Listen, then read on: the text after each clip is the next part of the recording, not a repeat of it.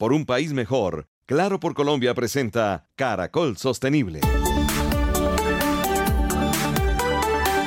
Caracol Sostenible.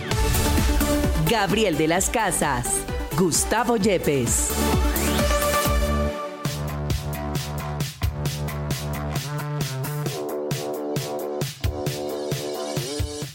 Hola, buenos días. Aquí estamos en Caracol Sostenible, un espacio, una alianza con la Universidad Externado de Colombia y el apoyo de Claro por Colombia. Como siempre estamos buscando un mundo mejor, un país mejor, un cambio de comportamientos de todos los que habitamos este planeta. Profesor Gustavo Yepes, buenos días. Buenos días, Gabriel. Buenos días a nuestros oyentes. Bueno, es un programa polémico y un concepto interesante el que tenemos el día de hoy, porque saltamos todos cuando eh, se habló de economía del decrecimiento en este gobierno. Eh, saltamos todos en, pensar que solamente el decrecimiento tiene que ver con los números y vamos a averiguar de, qué manera afecta los números de lo que es un país, de lo que puede ser la inflación, de lo que puede ser el Producto Interno Bruto. En fin, hablaremos con economistas sobre eso. Pero esta teoría del decrecimiento pues se acerca mucho a lo que debe ser la sostenibilidad. Profe, empecemos a desbaratar y a entender este concepto. Bueno, primero, Gabriel, quiero confesarles a todos que cuando la ministra en su momento, el año pasado, como en mes de, hace como un año, ¿cierto? Por ahí en noviembre, plantea ese concepto del decrecimiento, eh, yo me asusté mucho. Eh, esta noche no pude dormir, quiero confesarles. Y el asunto es porque nunca me esperé en mi vida que llegáramos en un gobierno, incluso de mi país, a hablar de este concepto. Porque cuando se habla de esto es cuando ya estamos muy mal. Y les voy a explicar por qué. En los años 70 comenzamos a identificar por varias perspectivas. Un señor se llama Nicolás Georgescu Robin, que es eh, un experto en bioeconomía, o el informe que sacó la señora Maddox del MIT que se llama Los límites del crecimiento, proponer que no podríamos continuar con un crecimiento económico ilimitado. Eso que hemos hablado en todos estos programas se comenzó a hablar desde los años 70 y un, un poquito antes. Y como resultado de estos esfuerzos y de cada vez más personas proponían eh, revisar esto, como el señor Germán Dalí y otros, comenzaron a hacer una cantidad de propuestas. Estas propuestas llevaban a algo que en su momento era impensable. ¿Cómo que poder reducir el crecimiento económico que es la base de nuestra economía y es la obsesión prácticamente de todos los gobiernos del mundo? Y eso comenzó a plantear, digamos, unos retos significativos y a hablar de en la economía de estado estacionario, que es la que propone el señor Germán Dalí, que es no crecer más, es un crecimiento cero a través de políticas públicas.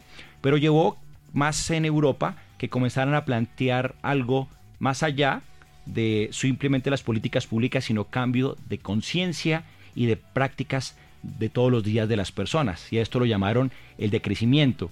Pero el decrecimiento, como lo dice el señor Latouche, es simplemente como un eslogan porque ellos critican mucho el desarrollo sostenible. Ellos dicen que es otro eslogan, entonces dicen que van a tener un eslogan para otro eslogan. Lo que ellos plantean es una vida mucho más austera, mucho más centrada en un progreso no ligado a lo material, sino un progreso más espiritual donde las personas puedan encontrar por fin unas mejores condiciones de vida. Entonces, básicamente lo que podemos entender como de crecimiento es como una corriente de pensamiento, ¿cierto? Que tiene un paradigma diferente, que va en contra de la lógica tradicional y que propone una disminución controlada y progresiva de la producción y el consumo, con el objetivo de reducir el impacto en el medio ambiente y mejorar la calidad de vida de las personas. Como resultado a estas propuestas, digamos, tan extremas, ¿no? que eran de, de ruptura, nace en el año 83 una comisión. Esta comisión la encabezó la primera ministra de Noruega, que es la señora Gro Harlem Brundtland, o que era la señora Gro Harlem Brundtland, y que sacó en esta comisión, en el año 87, un documento que se, presentó ante la Asamblea de las Naciones Unidas con el nombre de Nuestro Futuro Común y donde se plantea por primera vez el concepto de desarrollo sostenible. Que para que tengan todos claros, este concepto básicamente lo que busca es que sigamos creciendo de una manera vigorosa, como lo menciona el informe, pero que sea socialmente incluyente y ambientalmente amigable. Es que no necesariamente combatir la inequidad es decrecer yo creo que, se puede combatir la, inequidad de los países, pero mantener un crecimiento. Eh, yo creo que las eh, economías europeas y de Europa del Norte han demostrado cómo son países hoy más ecológicos, más sostenibles. El índice Gini lo tienen mucho más eh, controlado, hay menos inequidad y se han dedicado a proyectos hay, grandes que son para la tecnología, han dedicado a hacer eh, grandes fábricas o por lo menos que allí estén instalados los grandes motores de búsqueda del mundo que se dediquen a eso. Creo que el, el decrecer es el concepto que vamos a tratar de entender un poco y en qué punto estamos en Colombia, cómo lo aterrizamos al país para ver en dónde estamos. Muy bien, hay que tener en cuenta que lo que dice Gabriel es muy importante también. Es decir, que hay muchísimas perspectivas y vamos a encontrar perspectivas desde los más optimistas, eh, que los llaman los cornocupianos, porque creen que hay un cuerno de la abundancia que nos va a permitir solucionar nuestros problemas, generalmente centrado en la tecnología. Y el otro extremo que llaman los maltusianos, los pesimistas, que creen que no es posible, digamos, llegar a estos niveles. Y hay opciones intermedias como el desarrollo sostenible y otras. Y yo creo que es importante que tengamos en cuenta todas. Incluso creo que ese es mi papel siempre, poder lograr darle voz a todas las ideas y a todas las opiniones y que cada uno pueda elegir. Pues es eh, parte de lo que tendremos hoy en nuestro Caracol Sostenible. Bienvenidos.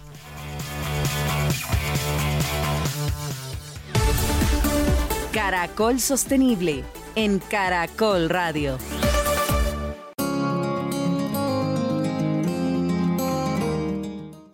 Caracol Sostenible, una alianza con la Universidad Externado de Colombia, el apoyo de Claro por Colombia, juntos por un país mejor.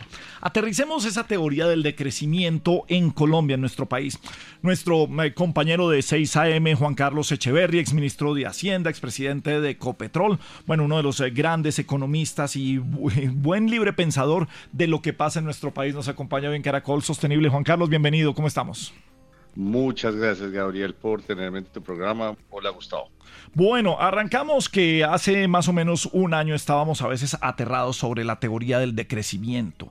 Sin embargo, pues hemos visto cómo hay unas eh, corrientes y que tienen que ver con la sostenibilidad que apunta a que hay que decrecer para que haya un poco más de equidad.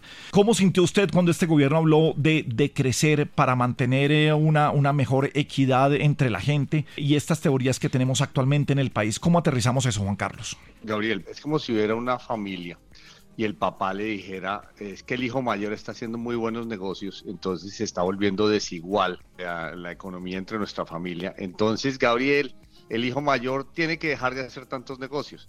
Entonces los demás hijos y le dirían, oiga, pero no, y el propio Gabriel diría, no, o sea, déjelo que él haga negocios, más bien porque no nos enseña a hacer negocios a todos y que todos podamos crecer y que nos vaya bien. O sea, no hay que dañar el crecimiento para mejorar la igualdad o mejorar la distribución. Yo creo que ese es un dilema falso en que al revés, lo que hay que enseñarle a Colombia y pues di tú, al departamento de Nariño o al departamento de La Guajira o Magdalena que son de, o al Chocó, que son departamentos donde hay pocos negocios y son los que explican la desigualdad en Colombia, pues hay que llevar negocios a Chocó, Nariño, Magdalena y Guajira, ¿no te parece? Yo quisiera hacerle una pregunta al respecto. De alguna manera, si todos llegáramos a crecer a niveles tan importantes como lo están haciendo países europeos o países como los de Norteamérica, ¿qué podría pasar entonces con los recursos naturales? Porque de alguna manera eso es lo que plantean los decrecentistas, que ese crecimiento ilimitado no se puede dar básicamente porque los recursos naturales tienen un límite. Eh, ellos plantean también que para el 2050 ya hemos superado el cenit del petróleo que fue en el año 2000 aproximadamente y que más o menos para 2050 tendremos como 9 mil millones de personas, bastante mayores, con un menor crecimiento y que va a haber, según el señor Latouche, un crecimiento ineluctable y que debemos prepararnos para eso. ¿Qué opina usted de esas posiciones? Pues mira, esta es una teoría vieja que viene del señor Malthus hace 200 años que dijo que iba a haber más bocas que comida, entonces que iba a haber una gran... Eh, digamos, hambruna en el mundo porque eh, no, iba, a ser posible que la economía alimentara a tanta gente. Hace 60, 70 años volvió a decirse que iba a crecer mucho la población mundial y que íbamos a acabar con los recursos y no iba a haber suficiente producción. Lo que siempre se le olvida a esas teorías eh, o tienen una visión pesimista es de la tecnología. Hoy por hoy tenemos tecnología eh, para producir los alimentos que se necesitan y recuperar la tierra la tierra es como un banco. En el, estoy hablando solamente de producción de alimentos, ahorita hablamos de petróleo. La tierra es como un banco, tú sacas de la tierra lo que pones en la tierra. Entonces, si tú sacas la, de la tierra eh, frutos y productos de la agricultura, que son básicamente eh, pues los nutrientes que da la tierra, más nitrógeno, hidrógeno, etcétera, pues tienes que volver a poner ese nitrógeno y ese hidrógeno y lo pones con fertilizantes y lo pones con urea, etcétera. Y la humanidad hoy puede alimentar a 8 mil millones de personas y solo menos de uno de cada 10 personas tiene desnutrición. ¿Cuál fue la clave? La tecnología. Y en términos de energía pasa lo mismo. La tecnología nos está dando las soluciones para usar energía sin tener que acabar con el planeta. ¿Cómo se ve desde la industria petrolera y si no deberíamos ya empezar a hacer un decrecimiento para migrar a otras, a otro tipo de, industrias? Industrias que también hemos visto en energía renovable que implican también una explotación minera también va en contra del planeta para buscar todos los elementos que se necesitan para paneles solares, para eh, baterías de litio, eh, en fin, todo lo que tenemos hoy. ¿Cómo lo mira usted como expresidente de Ecopetrol y qué momento debería tener el país para aterrizarlo sobre Colombia? Pero Gabriel, de nuevo, la solución no es o esto o lo otro, sino y esto y lo otro. Uno puede tener petróleo y gas y además tener sol y viento. O sea, no tiene que ser uno eh, sustituto, sino son complementarios. Sobre todo porque, el, ¿qué es la ventaja del petróleo y del gas? El ABC es A abundante, B barato y C confiable. ¿Por qué es que usamos petróleo y gas? Porque es más abundante A más barato, B, y más C, confiable. El, aire y el viento son muy buenos, pero el aire y el viento tienen el problema de que son menos confiables. O sea, solo hay solo el sol, el sol y el viento, perdón, solo hay sol pues de día y el viento pues es suficiente en los sitios donde hay viento, ¿no es cierto? Es muy difícil reemplazar en el corto plazo, llámese 50 años, las energías fósiles por otras, pero sí se está haciendo de nuevo por la tecnología, cada vez se producen más baratos los paneles solares, cada vez se producen más baratos eh, las hélices de, para, los, para la energía eh, eólica, etcétera. Y eso es maravilloso, pero no tenemos que sacrificar a Ecopetrol ni sacrificar la, la industria del petróleo y el gas. Eh, Juan Carlos, me acabo de recordar su respuesta de una reciente publicación de uno de las parte de la junta directiva de Meta que se llama Mark Andreessen. Él tiene una, postura muy parecida a la suya, que es la tecnología, la solución a nuestros problemas y que durante un tiempo, mientras la desarrollamos, vamos a lograr entonces en un futuro traer de el espacio, los minerales que necesitamos para satisfacer este tipo de expectativas. Pero me pregunto es, con todos esos desarrollos que hemos logrado y con todo ese esfuerzo que el crecimiento económico nos ha permitido, los beneficios que nos ha permitido tener, ¿por qué los resultados en términos ambientales siguen siendo tan pobres o esa tendencia sigue creciendo? Mira, eh, aquí entran dos factores que son la economía y la política. La economía es, nosotros necesitamos producir esta energía para todo el planeta, para las 8 mil millones de personas, o como tú lo mencionaste, pues 9 mil, etcétera, de manera que minimicemos el sufrimiento social. Si nosotros en este momento adoptáramos esta visión del, decrecimiento, digamos, no, no tecno-optimista, sino eh, pesimista, y dijéramos, bueno, eh, sacrifiquemos el crecimiento, sacrifiquemos la energía, eh, todo el mundo coma menos, todo el mundo tenga un poco más de frío, porque eso es lo que se necesita, pues en última lo que eh, impondríamos es una dosis de sufrimiento brutal y sobre todo sufrimiento en África, sufrimiento en América Latina, en el sur de Asia, en los más pobres. La política entra porque los, presidentes se reúnen en París y en Río de Janeiro y, en Copenhague y ponen unas metas que son políticamente deseables, pero económica y tecnológicamente inviables.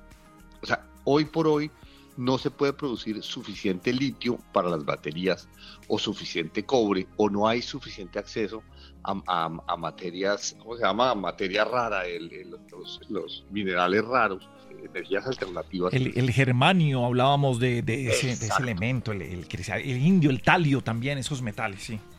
Esos están sobre todo en China, pero no en abundancia suficiente en el mundo para lo que se necesita para reemplazar el petróleo. Yo tengo una última pregunta para usted y tiene que ver con que lo que lo siento es diciendo que el decrecimiento es simplemente parar y decirle a otros que no crezcan. Y eso es lo que nunca han planteado los decrecentistas. Es decir, si se espera adicionalmente cierto compromiso con países muy, digamos, desarrollados que ya tienen la suficiente infraestructura y condiciones necesarias para, para, la vida, pero nunca han dicho que sea para África. Incluso cuando nació este concepto en los años 70 y pico, el señor Ignacy Sachs, desde Brasil, que aunque era polaco, él plantea el ecodesarrollo.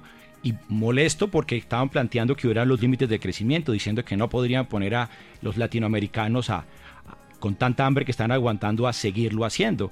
Pues, a ver, ahí la pregunta es quién le habla a quién, porque entonces, ¿quién le dice a alguien de Tumaco, o de la hormiga Putumayo, o de Timbiquí, o de Anserma? ¿Quién va y les dice, vea, ustedes ahora ya van a crecer menos, pero valoren más no tener cosas materiales, valoren más la naturaleza? Y sí, ellos van a decir, sí, valoramos la naturaleza, pero queremos tener celular. Valoramos la naturaleza, pero tenemos que tener un computador en Lancerma van a decir, sí, valoro la naturaleza y valoro la vida porque yo tengo un tractor y el tractor necesita gasolina y necesita diésel. Primero, eso frente a nuestras poblaciones, digamos, donde están. O ¿Quién le dice a esas 50 mil personas, piensen diferente, actúen diferente, quieran cosas diferentes? Eso políticamente y socialmente, eso puede ser una idea en la cabeza de un profesor en, en Brasil, pero vaya y dígaselo a Tumaco, o vaya y dígaselo a Paraguachón, o vaya y dígaselo a, la hormiga Putumayo por un lado. Por otro lado, vaya a, Palo Alto en California, que es donde se produce, donde están, digamos, produciendo eh, pues, la ciencia necesaria para, para los microchips, para los supercomputadores. Y dígales, hombre, dejen de producir microchips para los supercomputadores. Porque este mundo, eso necesita mucha energía. Ustedes con ese crecimiento van a demandar más energía. Y ellos dicen, sí, pero con esa tecnología y con esa ciencia de la inteligencia artificial es que vamos a, poder acceder a la producción para alimentar 8 mil millones de personas. Yo, yo lo que tengo problemas con esta teoría del crecimiento es que es como una imposición de unos profesores que con, con una visión probablemente muy loable quieren decirle a una gente en todo el mundo, te estoy dando simplemente ejemplos de pueblos en Colombia o de una ciudad en Estados Unidos que es altamente tecnológica, decirles cambien, cambien su forma de vida, cambien su forma de pensar, la realidad ya va a ser muy distinta. Yo no lo logro ver como economista como una salida razonable para 8 mil millones de personas. Solo quiero hacer una, una, pequeña aclaración. Primero que no estoy defendiendo a los decrecentistas, pero sí es muy importante, digamos, tener claro qué es lo que plantean. Pero ellos no están planteando que el señor de Chocó y de Quibdó tenga que dejar de esperar tener unas mejores condiciones de vida. Lo que sí están esperando es que los señores de Palo Alto, como usted está mencionando, comiencen a ser tan conscientes que los recursos naturales no van a ser suficientes. Solamente para, para aclarar eso, porque cada uno tiene, digamos, la posición que, quiera tomar y eso es un poco la que queríamos conocer desde su parte.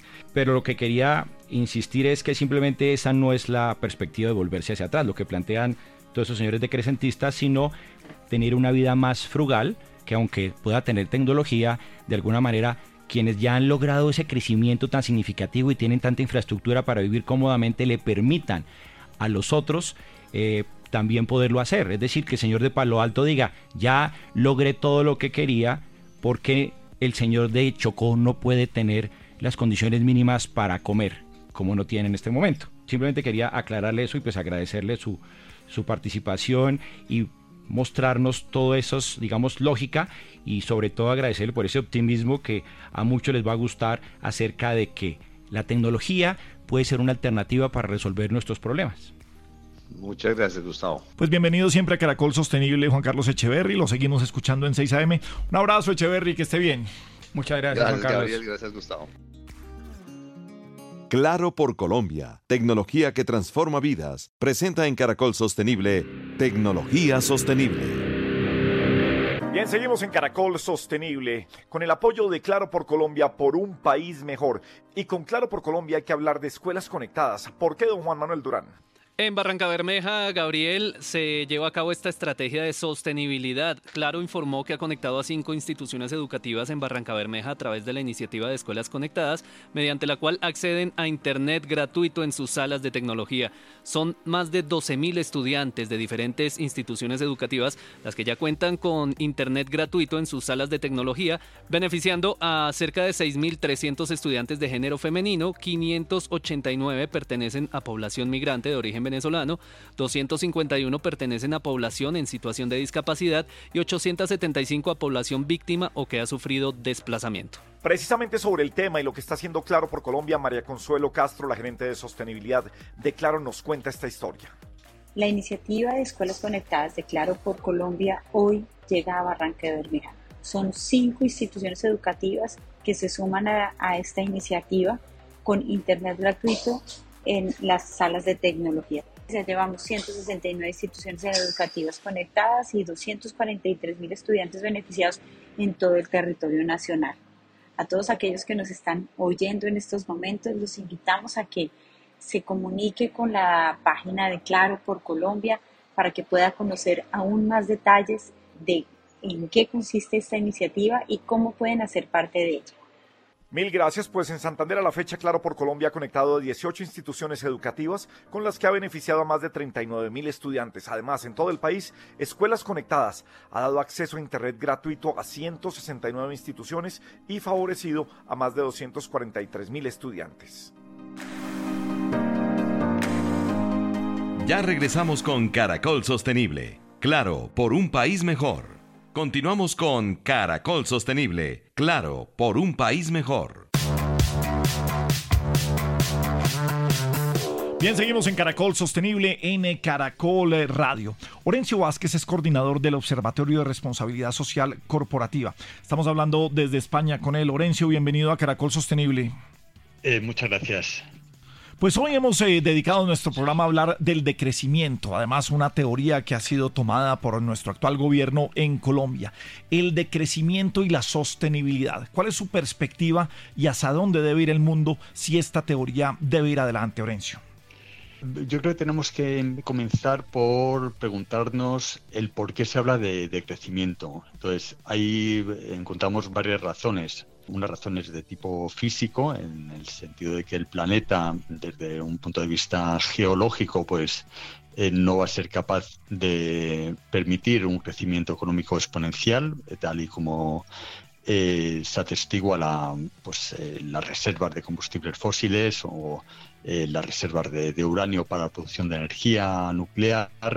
Hay otro tipo de limitaciones físicas que son aquellas derivadas del actual modelo económico basado en el crecimiento, está produciendo, eh, por así decirlo, la evaporación de nuestros recursos naturales. Entonces tenemos unas cotas de pérdidas de biodiversidad nunca antes vistas. Se prevén que en los próximos años eh, pues haya un millón de especies que puedan desaparecer con un cierto grado de probabilidad. Eh, tenemos elementos como el cambio climático que están eh, transformando ciertos ecosistemas. Es decir, hay uno, una serie de eh, condicionantes de tipo físico que podemos establecerlos como límites naturales y límites geológicos. Y luego hay otro, condicionante y es el sentido de hacia dónde nos lleva el, el crecimiento económico. Hay, hay, otro planteamiento, ¿no? Y es un planteamiento este más filosófico, que está muy enlazado con la idea de progreso. Orencio, yo tengo una pregunta para ti que tiene que ver mucho con que si ese decrecimiento que se plantea eh, podría llevarnos a reducir nuestros niveles de vida y políticamente si eso es posible, porque pensemos por un lado, como algunos plantean, que las personas que no tienen la capacidad adquisitiva ni las condiciones de vida no van a o no van a querer no tener más expectativas. Y por otro lado, los que tienen altos niveles de vida opulenta, de alguna manera no van a pensar ni a comprometerse en reducir por esas eh, condiciones de vida simplemente por el mensaje de un profesor eh, de Brasil. Yo creo que hay un tema de advertencia que tenemos que tener claro y es el crecimiento económico conocido hasta ahora como un crecimiento exponencial no va a ser posible. Eh, por razones como, como, os comentaba anteriormente, en el sentido de que eh, tenemos recursos. Ahora mismo se habla mucho de economía verde, de, energías renovables, pero la realidad es que en el año eh, pasado pues el, el 30% de la energía se produjo a través de, del petróleo como material básico para, para esa producción de energía, el otro 30% aproximadamente, un poquito menos, del carbón en torno a un 20% de gas natural, torno a un 10% de biocombustibles, 5% la nuclear y solamente en torno al 3-4% son las renovables, principalmente o con un protagonismo específico de la hidráulica. Eh, con lo cual, el planteamiento de esa transición energética es algo que está muy alejado del momento actual, muy alejado. Y sin embargo tenemos una, una carrera en la cual, bueno, pues hemos ya traspasado eh, la mitad del planteamiento inicial y a partir de, eh, de ya pues tenemos un declive de esos recursos que nos permiten ese crecimiento económico que está basado en el consumo de la energía. Hay una limitación física, con lo cual eh, yo creo que eso es importante que la población sea consciente de ello. No podemos seguir consumiendo prendas de ropa todos los años o cogiendo no sé cuántos aviones todos los años eh, sin necesidad alguna, ¿no? En, muchos casos, con lo cual eso conlleva un cambio, un cambio de modelo. Concuerdo mucho con lo que usted viene diciendo y no podemos quedarnos en los extremos. No podemos pensar en el decrecimiento desde el punto de vista económico solo y no podemos quedarnos en el decrecimiento desde estudiarlo desde el punto de vista filosófico, social, y nada más. ¿Cómo encontrar esos puntos medios? ¿Cómo hacer que todos lleguemos, creo que eh, la parte de concientizarnos todos eh, recoge parte de a donde deberíamos llegar desde lo económico y desde, desde lo social, desde lo filosófico, si queremos llamarlo así? ¿En dónde puede estar esa salida que fácil no es? Eh, si fuera así de sencillo, pues ya lo hubiéramos logrado y tendríamos una sola teoría al respecto, Orencio. Llegar a ese modelo de crecimiento indudablemente tiene un peaje sobre el modelo actual de consumo y aquí entra la cuestión que comentabas tú, la cuestión más sociológica, ¿no? De estamos mm, habituados a una serie de, hábitos de consumo que tenemos que indudablemente renunciar. Hay otro, otro de los exponentes eh, que yo creo que es importante y Gustavo lo ha trabajado mucho y es internalizar los costes sociales y ambientales de la actividad económica. Hay actividades económicas que tienen un mayor impacto eh, mayores externalidades eh, sobre el medio ambiente, sobre la salud. Y luego todo esto lo tenemos que hacer desde una perspectiva de afrontar estos retos, estos desafíos eh, globalmente, porque de nada sirve que Colombia decida optar por el decrecimiento si la economía a nivel a nivel global va por otro por otro lado India China Estados Unidos Canadá Europa pues siguen optando por ese crecimiento económico y por ese esa absorción de materias primas a partir de los recursos naturales. Orencio, y, como respuesta no sería la tecnología. Hay muchos quienes creen que y tienen la fe y la confianza en que es la tecnología la quien va a resolver esos problemas y nos va a permitir mantener estos estilos de vida, digamos, de crecimiento creciente, eh, exponencial y que nos va a permitir a cada vez más personas, que eso es un poco la promesa, de que al final todo el mundo salga de la pobreza y podamos vivir, eh, digamos, más cómodamente toda la humanidad. Claro, la tecnología tiene un papel clave en este momento, en todos los ámbitos. Eh, entonces yo creo que en el ámbito económico, pues es, quizás uno de los elementos fundamentales. Mm, yo, sin embargo, soy algo desconfiado. Soy desconfiado porque eh, llevo muchos años en este, trabajando en estos campos y he oído de forma reiterada soluciones eh, que no han sido efectivas, por así decirlo, ¿no? Tanto a nivel institucional, eh, con las diferentes cumbres, eh, acuerdos, Kioto, Copenhague, París, eh, que se van incumpliendo reiteradamente, como desde el propio eh, sector privado, desde las eh, grandes empresas, que se nos habla de capitalismo verde, de economía verde, de economía sustentable, sostenible y tal. Sin embargo, cuando vemos los indicadores reales, pues vemos que la tendencia es la contraria, ¿no? Entonces, yo creo que hay que tener cuidado en confiar solamente en, en unos elementos y que, como comentabais anteriormente, tenemos que verlo todo, mm, yo creo que más articulado, ¿no? Pues vamos cerrando la mañana aquí en Colombia. Buenas tardes para usted en España y mil gracias por acompañarnos con Gustavo Yepes aquí en Caracol Sostenible. Ha sido un placer.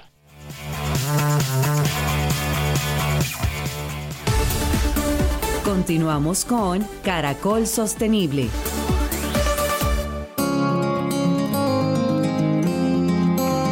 Bien, seguimos en Caracol Sostenible, una alianza con la Universidad Externado de Colombia, el apoyo de Claro por Colombia, juntos por un país mejor. En programas anteriores hemos hablado de cómo las empresas pueden mantener su negocio y ser sostenibles. Hemos hablado también de la importancia de los reconocimientos para las empresas para impulsar a que cada día tengamos más negocios, un mejor bienestar, pero más sostenibilidad. Luis Carlos Arango es el presidente de Colsubsidio. Doctor Arango, muy buenos días, bienvenido a Caracol Sostenible, ¿cómo está usted? Muy buenos días para todos ustedes, muy amables, muchas gracias, espero que ustedes también estén muy bien. Bueno, pues hablando de reconocimientos, el jueves anterior, después de las 7 de la noche, en el cubo de Col Subsidio, se entregaron los reconocimientos de, Es Posible. ¿Por qué es posible dar reconocimientos y pensar en negocio y en sostenibilidad, doctor Arango? A ver, durante 66 años de existencia de Colsubsidio, nosotros tenemos como en el ADN el generar oportunidades para el cierre de brechas sociales. Hemos encontrado que muchas empresas también trabajan en beneficio de la comunidad, en beneficio de la sociedad, en beneficio del medio ambiente, en beneficio de la sostenibilidad. Entonces, nuestro papel es entrar a hacer un reconocimiento a esas empresas que haciendo el negocio, que es para lo que están creadas, también aporten a hacer el bien en diferentes frentes, pero que nos beneficiemos todos de esa acción en beneficio del país y de la comunidad. Hablando de beneficios, ¿cuáles son los beneficios que obtienen al ser reconocidos en Es Posible por Consubsidio? Los beneficios que nosotros podemos hablar es entregar un galardón. Aquí no hay un ganador, aquí lo que hay es un reconocimiento. Tenemos igualmente la posibilidad de tener, y esto es muy importante, un plan de comunicaciones entre las empresas, porque no le dije que nosotros ya tenemos en esta comunidad cerca de 9.000 empresas y eh, puedan entre ellos mm, comunicarse para visibilizar sus proyectos con el fin de que más personas los conozcan. ¿Qué, empresas vamos a reconocer, fueron reconocidas este año, eh, doctor Arango? Nosotros vamos a reconocer, dado el número de trabajos que nos fueron presentados, en total nos presentaron cerca de 250, nosotros normalmente reconocemos 12, pero en esta oportunidad vamos a reconocer 15.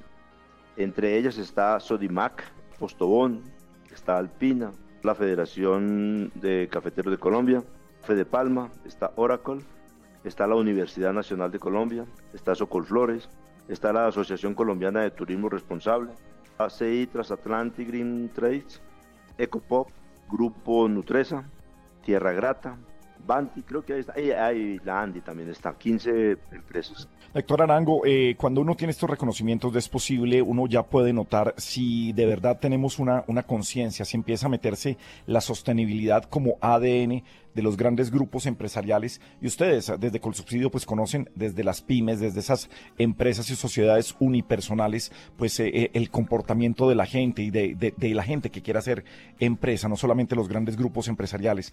¿Usted siente que en Colombia estamos con ese, con ese ADN de sostenibilidad?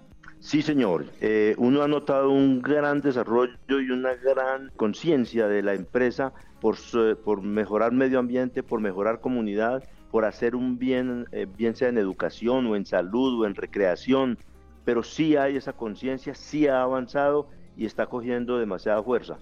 Entonces estas empresas que están haciendo el bien y que le están apuntando a una finalidad tan loable como es la sostenibilidad del medio ambiente, como es la sostenibilidad de una comunidad, como es la mejora o la ayuda a una comunidad para que eh, mejore y supere sus eh, dificultades, hay que reconocerlo. Pues es fantástico que eh, haya una compañía, en este caso, esa misión de las cajas de compensación familiar, que cumplan con todos estos objetivos de desarrollo sostenible. Parte de nuestra misión es visibilizar estos grandes reconocimientos que se hacen a la sostenibilidad, estas grandes tareas de sostenibilidad que tienen desde los grandes grupos empresariales hasta las eh, pequeñas, a las MIPIMES, eh, a pequeñas y medianas empresas, industrias, que hacen querer mejor, una mejor Colombia, como dice usted muy bien, doctor Arango, y pues lo seguimos seguiremos haciendo desde Caracol Sostenible, así que Colsubsidio puede contar con nosotros para visibilizar esto que va en pro de mostrarle a la gente que, y entre comillas la palabra fácil, pero es fácil ser sostenible y es fácil ayudar a que tengamos una Colombia mejor. Felicitaciones por Es Posible, doctor Arango, y mil gracias por acompañarnos esta mañana de sábado aquí en Caracol Sostenible. A usted mil y mil gracias por este momento y por ayudarnos a difundir toda esta intención y este deseo y este ánimo de Colsubsidio de colaborar y de contribuir a que tengamos un mejor país que lo venimos haciendo desde hace 66 años.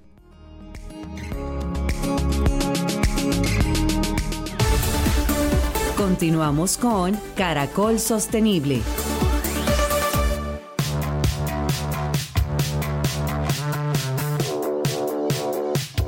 Bien, sigue Caracol Sostenible, la alianza con la Universidad Externado de Colombia, el apoyo de Claro por Colombia por un país mejor.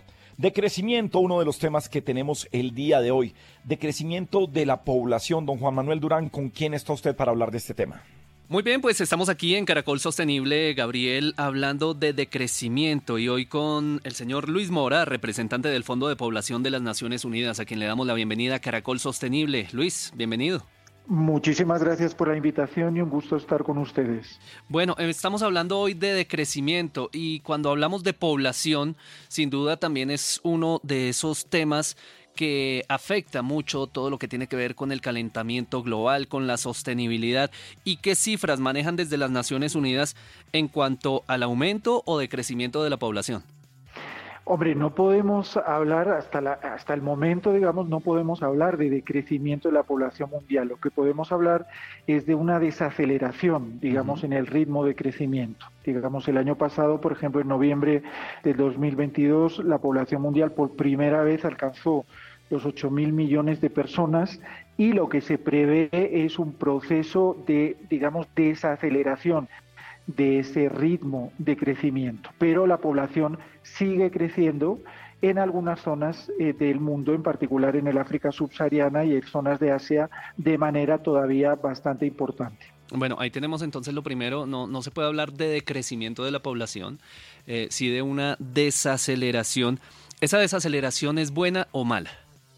Bueno, no es buena ni mala, digamos en sí misma. Es decir, por ejemplo, yo recuerdo que hace varios años cuando la población mundial alcanzó los seis mil millones de personas, se vio que esos seis mil millones de personas concentradas podrían, digamos, abarcarían únicamente el estado de la Florida, digamos, o de California, recuerdo, en Estados Unidos, con lo cual en realidad no es un tema propiamente, digamos, de, de número de personas, sino que es un tema que tiene que ver más bien con la estructura, digamos, de esa población, con las edades de esa población, con el ritmo de crecimiento de la población. Entonces son eh, aspectos más finos, digamos, más complejos a la hora de mirar a, la población que el hecho de que si la población es mucha o es poca en sí misma. Hay países en los que están en un proceso claro de, crecimiento, por ejemplo Japón, país, algunos países europeos, Corea del Sur, que por ejemplo si sigue la situación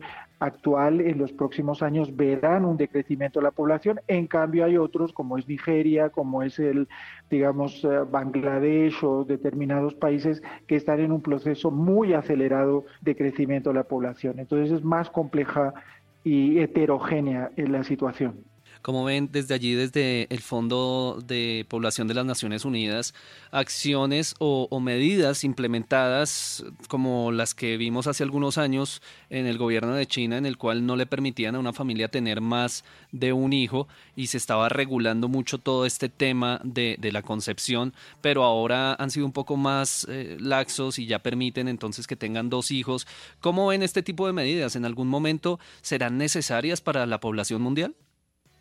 Bueno, digamos, en ese sentido, en primer lugar, y justamente ahora estamos celebrando el 30 aniversario de la Conferencia Internacional sobre Población y Desarrollo, que tuvo lugar en 1994 en Cairo. Y en esa conferencia de Naciones Unidas se dio un cambio de paradigma en términos eh, de población. Se pasó de lo que habían sido metas demográficas a centrar eh, eh, los temas y la agenda de población en un enfoque de derechos humanos y en un enfoque fundamentalmente de derechos reproductivos de las mujeres. China ha tenido que hacer un cambio en ese sentido precisamente porque está enfrentando un proceso de envejecimiento acelerado y porque esa práctica y esa política a lo largo del tiempo se vio como ineficaz para mantener la sostenibilidad demográfica del país. Finalmente, Luis, ¿cuáles son esas recomendaciones que ustedes hacen desde allí, eh, desde Naciones Unidas, frente a este tema, la sostenibilidad y viéndolo desde el enfoque que ustedes manejan, la población? ¿Cuál es la recomendación desde el Fondo de Población para la sostenibilidad social y medioambiental? Es invertir en juventud. Colombia tiene 15 años en tiempo real para hacer una inversión en juventud, en educación, en salud, en inclusión social para garantizar no solo la sostenibilidad social, sino a través de esa sostenibilidad social también la sostenibilidad medioambiental. Porque uno de los grandes desafíos que enfrentamos es que estamos hablando constantemente de sostenibilidad medioambiental olvidando la dimensión de la población. Invertir en juventud es el último, la última oportunidad, tenemos 15, 20 años delante de nosotros para que esa inversión se dé y a través de garantizar esa sostenibilidad social también podremos garantizar progresivamente la sostenibilidad medioambiental. Pues Luis Mora, representante del Fondo de Población de las Naciones Unidas, gracias por estar en Caracol Sostenible, por todas estas reflexiones, por estas recomendaciones y por preocuparnos por la sostenibilidad del planeta. Muchísimas gracias a ustedes y felicitarles por el excelente trabajo que realizan. Muy bien, seguimos aquí en Caracol Sostenible. Cuando hablamos de sostenibilidad, la transición energética es parte fundamental del desarrollo de nuevas energías menos contaminantes y una de ellas es el gas. Eh, Colombia enfrenta hoy un gran desafío para mantener la seguridad energética y además requiere contar con reservas suficientes de gas natural que nos permitan pues, abastecernos con el mercado nacional y apalancar esa transición energética justa. Bueno, pues eh, para nadie es un secreto, lo hace Ecopetrol, pero ¿qué está haciendo Juan Manuel? ¿Qué sabemos de Ecopetrol para aumentar las reservas de gas, precisamente tener un país más sostenible en materia energética?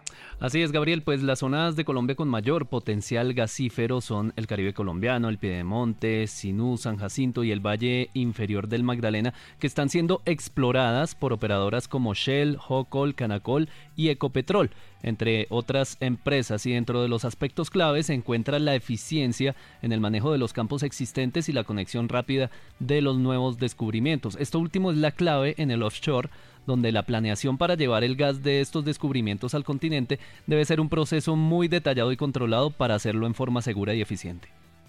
Precisamente usted nombra la palabra offshore, buscar gas, buscar petróleo en el océano y traerlo, por supuesto, al continente. ¿Qué podemos decir de, ese, offshore? De buscar también gas y eh, hidrocarburos, en nuevos combustibles en, el océano. Pues después de casi dos décadas de trabajo constante de los equipos de exploración de Ecopetrol, las compañías asociadas y las empresas operadoras se logró confirmar importantes hallazgos en aguas profundas del Caribe colombiano. Ha llegado el momento para el offshore colombiano que ofrece un hidrocarburo para contribuir a la seguridad energética del país.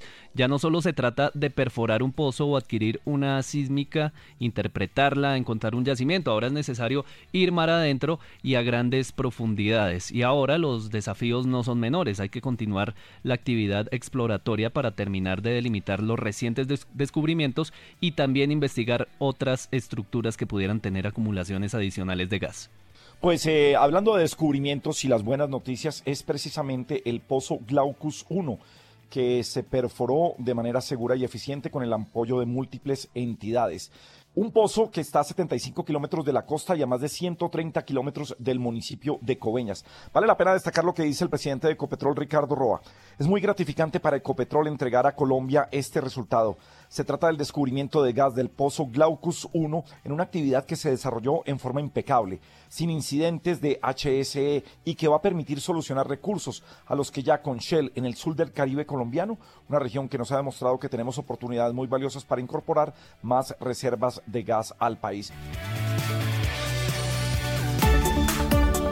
Caracol Sostenible. De lo absurdo a la reflexión. Bueno, interesante esta sección, precisamente cuando estamos hablando de crecimiento. ¿Qué hay de absurdo aquí? ¿Cuál es la reflexión? Porque es que las posiciones, en, ninguna posición en esto al final es la definitiva. Estas son ciencias sociales, no son ciencias exactas. Sí, Gabriel tiene razón y por eso quiero traerles el día de hoy una paradoja, digamos, con la lógica que habíamos hablado del programa pasado, que aunque fuera difícil y compleja, tuviera una solución. A ver. Digamos, para mantener el optimismo y, buscar un a veces nos casca mucho. Para que no se, muy apocalíptico. No se sientan mal. Muy bien. Entonces, aquí vamos a encontrar que hay una paradoja importante en estas ideas, un poco de la lógica del decrecimiento económico, e insisto, entendiendo lo que no es solamente decrecer la economía y que luego se vuelvan pobres, sino tiene una lógica completa de la que estuvimos hablando. Con el tema de la innovación y el desarrollo tecnológico, que se vuelve pues eh, muy importante para eso. La búsqueda de la sostenibilidad y el decrecimiento económico plantean siempre eh, problemas muy serios. Entonces, por ejemplo, la innovación trata de encontrar soluciones desafiantes a nuestros problemas ambientales y sociales, como lo estuvieron mencionando nuestros invitados. Eh, sin embargo, esa lógica del decrecimiento podría, podría proponer reducir la producción y el consumo y que podía disminuir esos incentivos para innovación, cosa que sería, digamos, bastante grave, especialmente para quienes tienen tanta fe en la lógica de la, tecnología. Pero el punto es, y la pregunta que tendríamos que respondernos es que si se puede reconciliar estas dos perspectivas que en este momento parecen opuestas. Y entonces hay algunos datos que nos pueden servir. Por ejemplo, se tiene claro que la inversión en investigación y desarrollo ha llevado a avances tecnológicos significativos y que tienen el potencial de buscarnos soluciones importantes. También muchas economías, pues las más desarrolladas, han mostrado cómo la innovación es el motor de la clave de su bienestar y crecimiento económico. Pero también, digamos, esta innovación nos ha llevado a que cada vez tengamos nuevos productos y tecnologías que a veces son o tienen efectos negativos para la sociedad y el ambiente y tienen un impacto significativo en el futuro de nuestro planeta. Los datos también muestran que estamos superando los límites ecológicos del planeta como estuvimos viendo en el, en el pasado programa. Y eh, frente a esto tenemos que abordar esta paradoja de alguna manera con tratar de tomar una posición mucho más intermedia como para buscar una solución porque los extremos, como decía Gabriel hace un rato, pues a veces no nos van a ayudar a resolver cosas sino a enfrentarnos. Y debemos comenzar a eh, fomentar otro tipo de innovación una innovación donde nos ayuda a tener productos que sean más duraderos, a pesar de que tengamos que incluir esos costos externos, internalizarnos. Los, eh, ser más eficientes con nuestros recursos, tener energías más renovables y sistemas de movilidad colectivos. Creo que en última instancia, yo creo que es posible tener una solución a esta paradoja, pero esto tiene que estar centrado más en nuestros valores y en nuestras prioridades. Yo creo que si logramos tener una sociedad que valore la calidad de vida, la equidad y la sostenibilidad, sobre un crecimiento económico ilimitado, creo que podemos encontrar un equilibrio entre tener una buena innovación, porque no solo tiene que ser tecnológica, también tenemos que tener innovación social, en vez de solamente crecer económicamente y así podemos avanzar para que todos podamos tener un futuro viable y tengamos digamos, la esperanza en que nuestra civilización no va a desaparecer muy rápidamente. Pues fíjese que nuestra sección sirve como, como gran reflexión de lo que fue el programa de hoy, con diversas posiciones sobre lo que son las teorías del decrecimiento y en dónde estamos, Gustavo. Bueno, me gustaría eh, cerrar, Gabriel, con una anécdota. A ver. Eh, hace un tiempo, ya hace varios años, oí la entrevista de un famoso escritor, el señor eh, José Saramago, premio Nobel de Literatura. Por, de Portugal.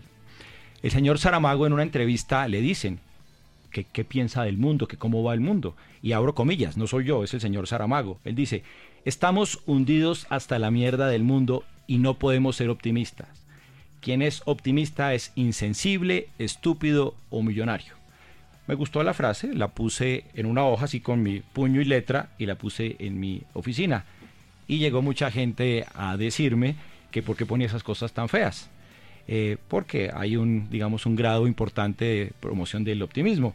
Eh, y yo les pregunté en su momento que qué eran, porque ya sabía que no iban a ser millonarios, porque si no, no iban a estar eh, en mi oficina.